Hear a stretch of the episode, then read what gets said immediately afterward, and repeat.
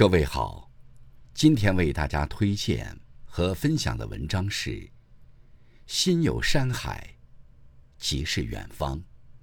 作品来源来自网络，感谢国正先生的推荐。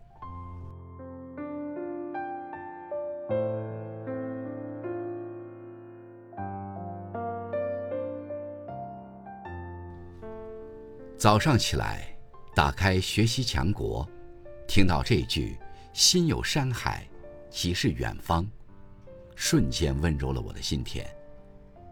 自古以来，山和海就代表着远方，代表着梦想。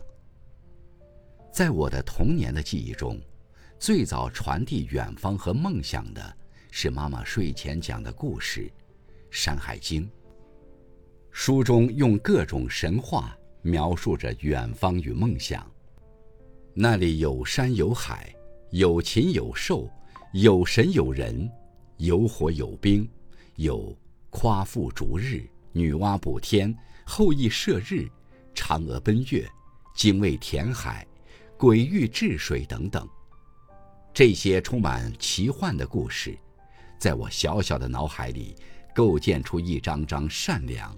勇敢、勤劳的面孔，一幅幅代表远方的高山、大海、荒漠，还有各类神仙妖魔无限正邪能量的博弈，让我极为迫切的想：等我长大了，一定要成为正义当中的一员，用尽洪荒之力，与他们共度难关，打败各种妖魔鬼怪，保佑一方平安。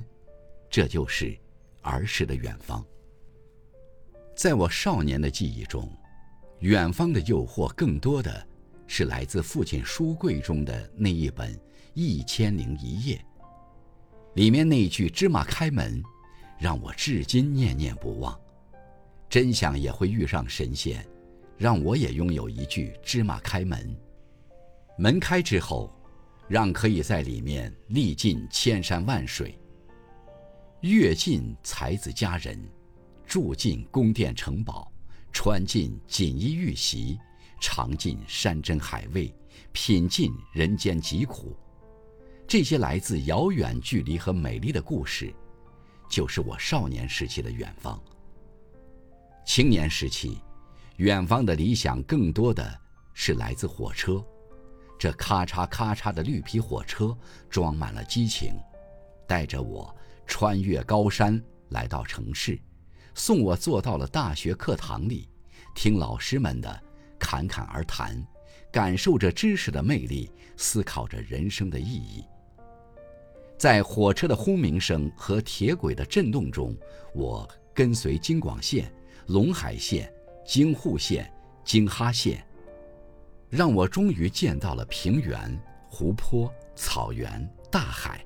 高原、沙漠的真面目，接触到各民族的风俗习惯和文化传统，感受到五十六个民族辉煌岁月，果然是雄伟壮丽、气盖山河。